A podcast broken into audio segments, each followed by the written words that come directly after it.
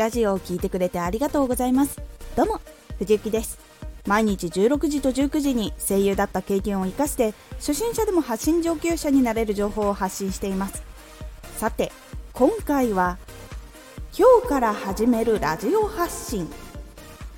これを最後まで聞いていただくと始める時に何を準備すればいいのか分かるようになれます。少し告知させてください。YouTube もやってます。YouTube ではラジオでは伝えにくい細かいところをレビューしています。気になる方は動画をチェックしてみてください。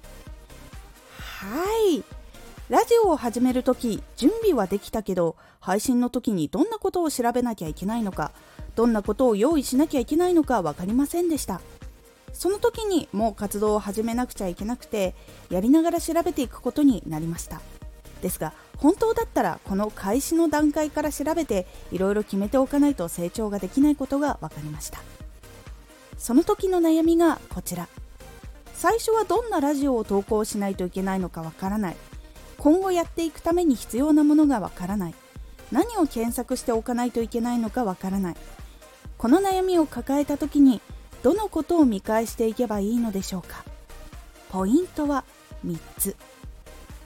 ラジオの1本目はラジオの CM タグキーワードを検索してストックする。今後の発信原稿をストックする。ラジオの1本目はラジオの CM ラジオを早速投稿するなら1本目は考えて投稿しましょう。ラジオの1本目はこのラジオがどんなラジオなのかどんな人が発信しているのかを多くの人が聞きます。1本目を聞いて続きを聞くかどうか決める人も多いので1本目はこれから発信していくラジオの体験版のようにしておくことがおすすめです。そうしたらどんなラジオを発信していくのかすぐわかるのでフォローするかしないか聞くか聞かないかを決めやすくなります。しっかり1本目を作っている方が初動伸びは良くなります。タグキーワードを検索してストックする。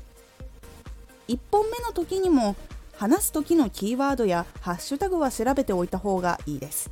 自分が発信しようと考えているもので調べられているタグや言葉をタイトル概要欄ハッシュタグとして入れると検索して見つけてもらいやすくなるので活動している以外のところから見つけてもらえることがあるので調べてつけるようにしましょう。そして今後どんな内容を作っていこうかなというヒントにもなるので自分の発信していく内容のキーワードを検索してストックしておくようにしましょう。今後の発信原稿をストックする。キーワードを使って今後発信していく原稿のメモもしくは原稿そのものを作ってストックしておきましょう。ストックを作っていくことで今後発信していく時に発信する時に焦ってやることもなく前から内容決まっていると読み込むこともできるのでいろいろ助けられます。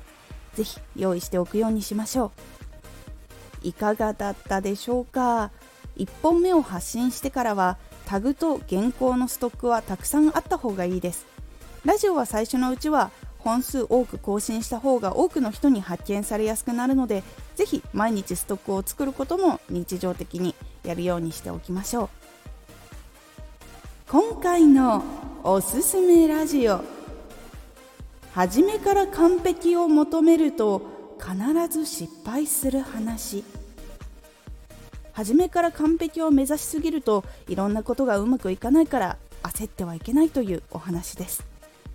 このラジオでは毎日16時と19時に声優だった経験を生かして初心者でも発信上級者になれる情報を発信していますのでフォローしてお待ちください。次回のラジオはラジオのヒントはラジオ以外にもあるです。こちらはラジオのネタ作りに悩んだら新しいネタ作りの方法を見つけるためのヒントをお届けという感じになっておりますのでお楽しみに。Twitter もやっています。Twitter では活動している中で気がついたことや役に立ったことをお伝えしています。ぜひこちらもチェックしてみてね。今も毎日ストックは作り続けています。予想外の時にも対応ができるので本当に助かります。今回の感想もお待ちしています。ではまた。